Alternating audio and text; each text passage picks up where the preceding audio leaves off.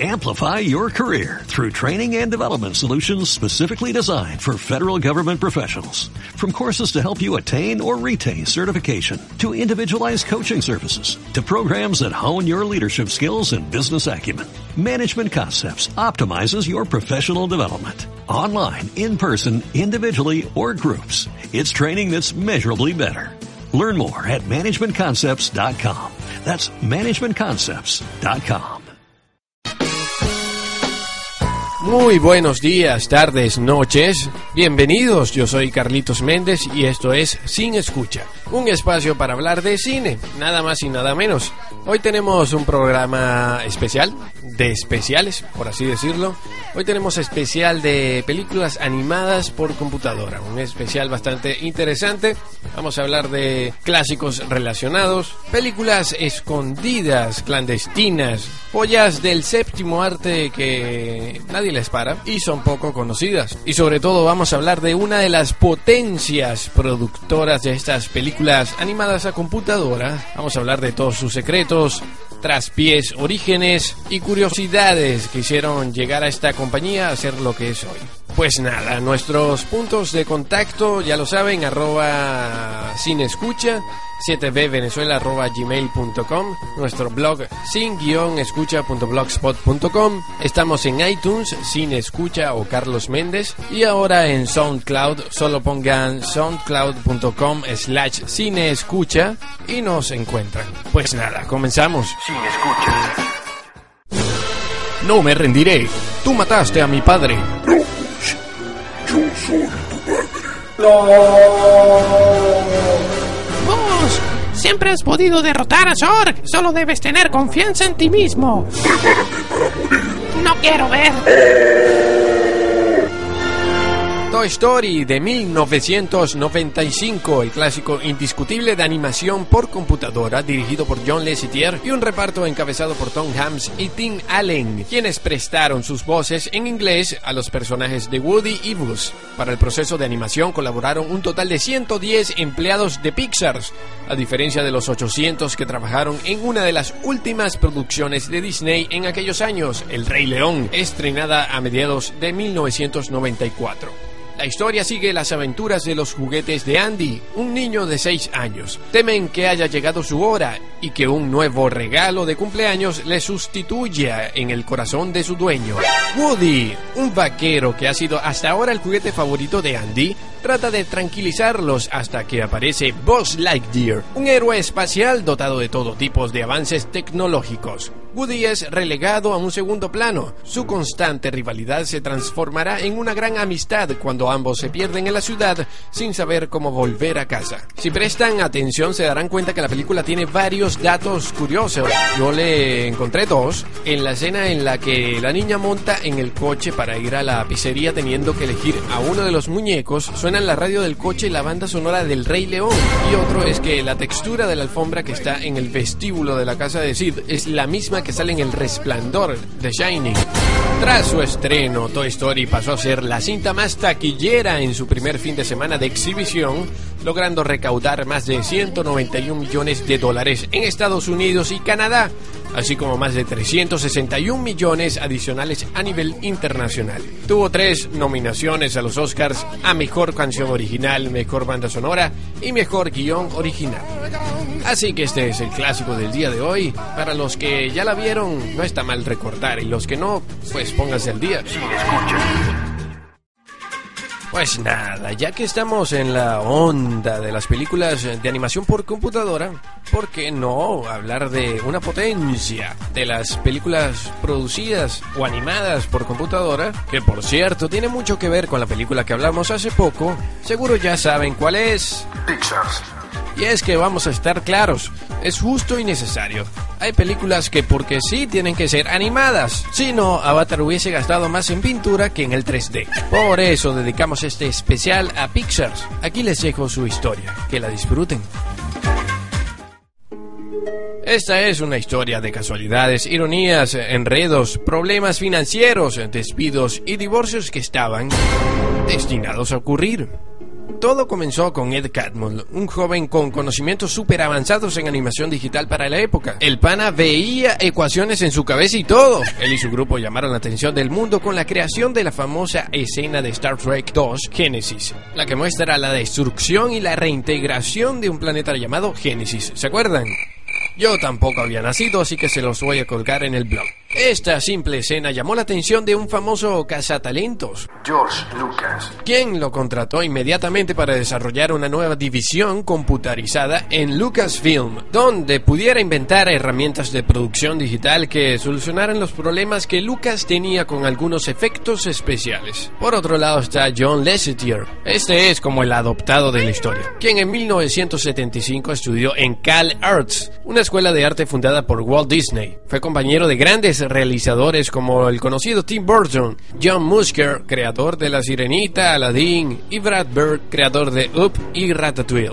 Locos de carretera, pues. Allí fueron instruidos por los antiguos colaboradores de Disney, conocidos como los nueve ancianos, quienes conocían a la perfección el arte de animar dibujos y aparte eran burda de enanos y feos. Tanto así que ellos fueron los modelos para hacer los siete enanos de Blancanieves.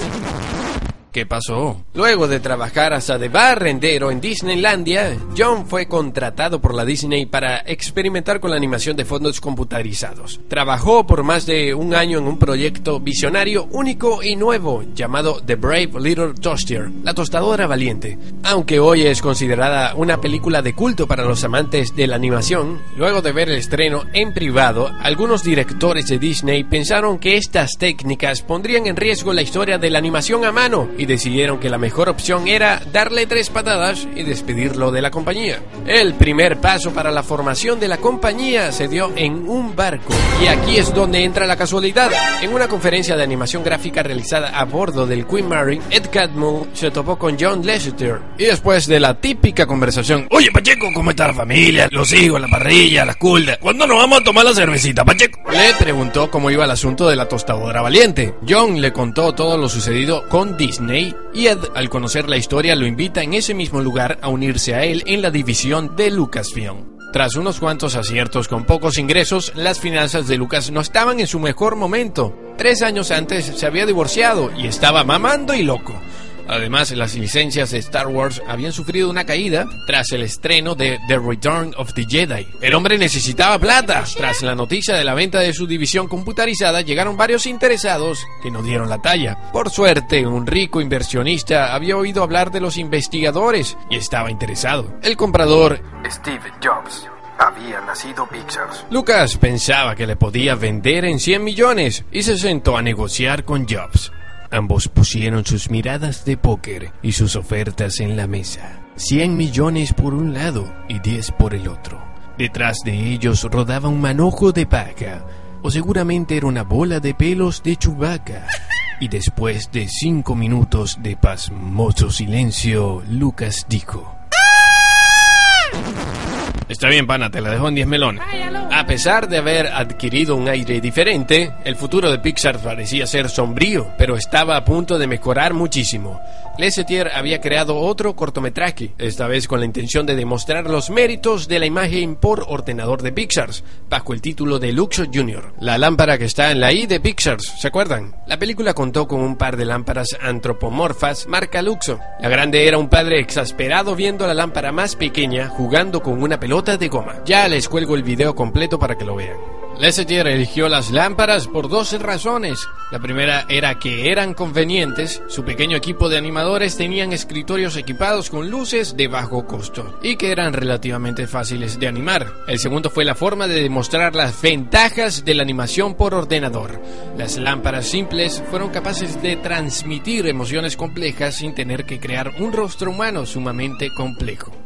Luxo Jr. fue increíblemente popular, no solo impresionó a científicos de la computación, la industria del cine también estaba impresionada. El corto fue nominado al mejor cortometraje de animación en los premios de la Academia de 1986.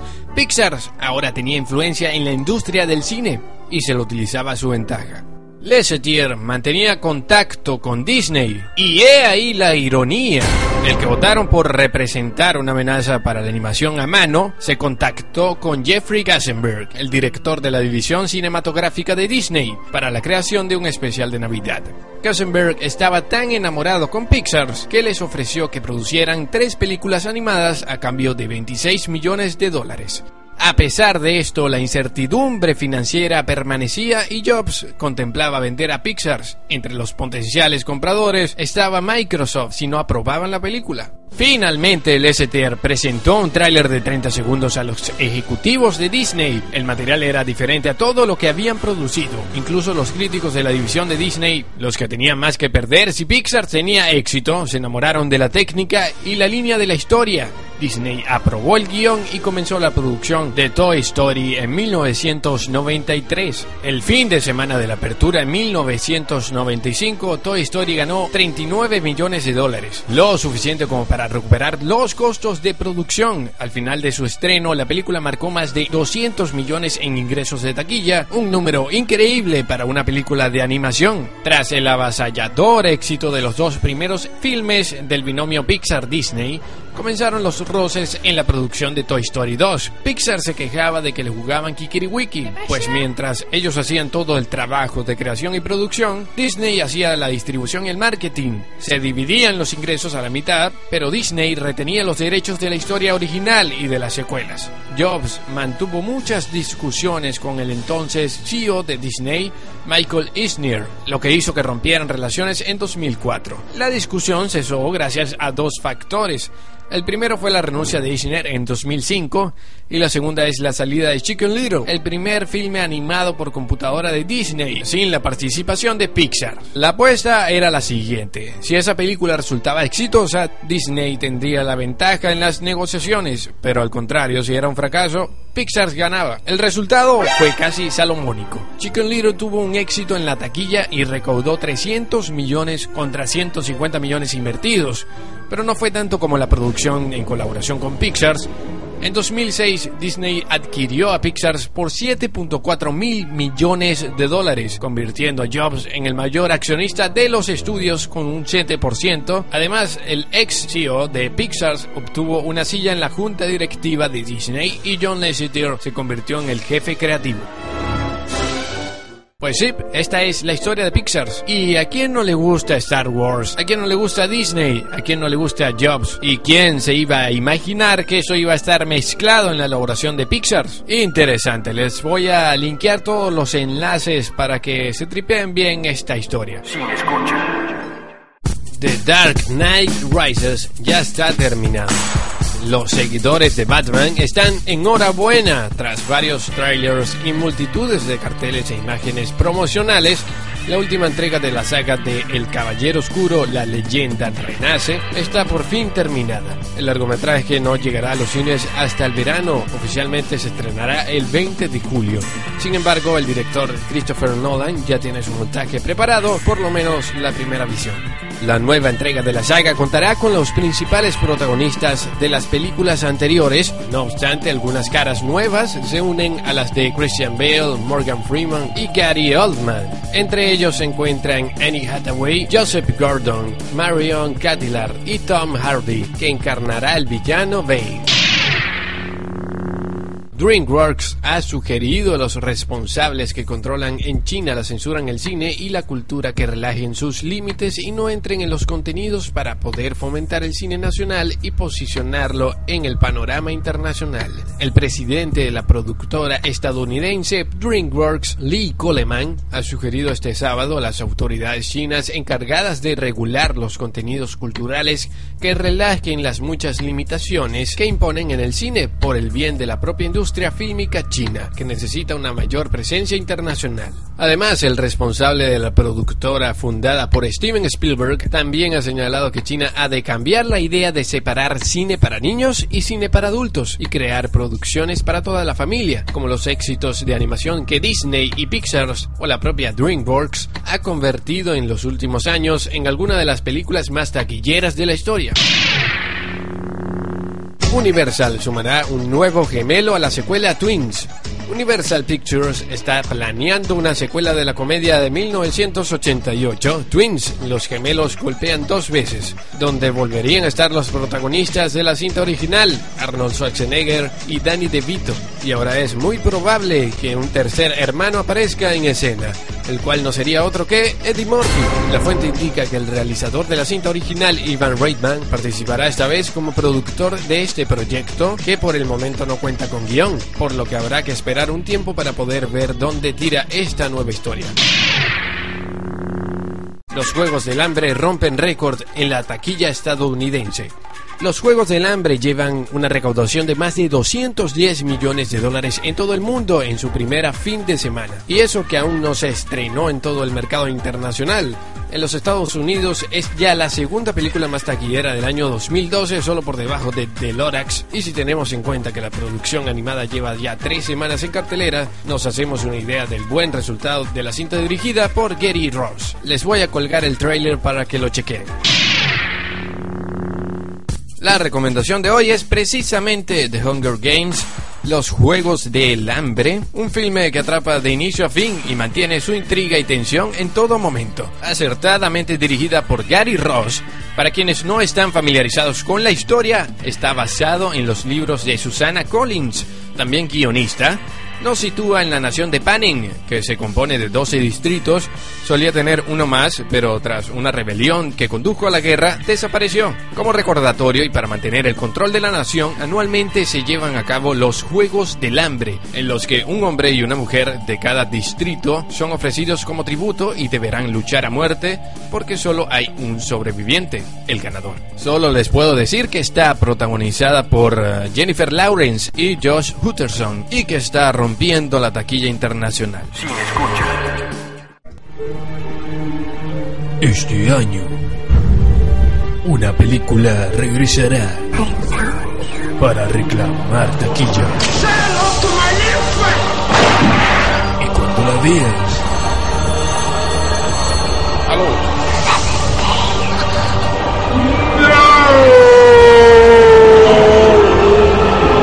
quedará asfixiado. Advertencia, no conteste llamadas después de ver esta película. Nada de lo que sucede se olvida jamás, aunque tú no puedas recordarlo. El viaje de Chihiro del 2001, el clásico de animación más importante de Japón, dirigido por el legendario Hayao Miyazaki, nos cuenta la historia de Chihiro, una niña caprichosa y testaruda de 10 años que cree que el universo entero debe someterse a sus deseos. Cuando sus padres Akio y Yugo le dicen que tienen que cambiar de casa, se pone furiosa y no hace nada para ocultar sus sentimientos. Rumbo a su nueva casa, la familia parece equivocarse de camino y de repente se encuentran al final de un misterioso callejón sin salida. Allí se eleva un enorme edificio rojo con un interminable túnel en el centro que parece una boca gigantesca. El túnel conduce a un pueblo fantasmal, donde les espera un magnífico banquete. Una aventura enorme, incomparable, definitivamente la obra maestra de unas mentes tan superlativas que no pueden pertenecer a este mundo. La película está catalogada como la más taquillera de todos los tiempos en Japón, incluso por encima de Titanic. Ganó el Oscar al mejor largometraje de animación en 2002. Vale destacar que fue la primera película en recibir este segmento a mejor película de animación. Ganó el Oso de Oro en el Festival de Berlín, así como otros 12 premios internacionales. Así que esta es la joya del séptimo arte que regresa por su coroto. Saboreenla segundo a segundo, fotograma a fotograma, porque no querrán que se acabe nunca. Eso pasa con las películas de Hayao Miyazaki. Ves una y quieres ver todas a la vez. Y sin duda alguna, esta es una muy buena opción para comenzar a hacerlo. Sin escucha. Pues nada, ya se acabó lo que se daba. Muchas gracias por escuchar este especial de Pixars. Recuerden enviar sus comentarios a arroba cine escucha, nuestro correo 7bvenezuela arroba gmail.com, nuestro blog sin guion escucha.blogspot.com. Estamos en iBox y iTunes, solo busquen Carlos Méndez o Cine Escucha. Y ahora estamos en SoundCloud. Pues nada, que pasen una feliz Semana Santa. Nos escuchamos el próximo domingo para hablar de lo que nos gusta. El cine. Cuídense mucho, chao.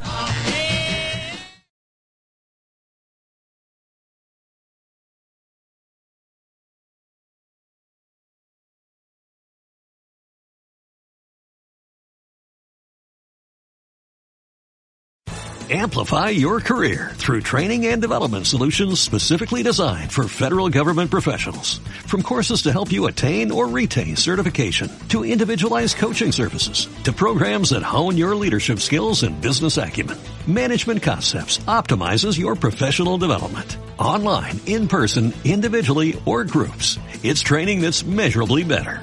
Learn more at managementconcepts.com. That's managementconcepts.com.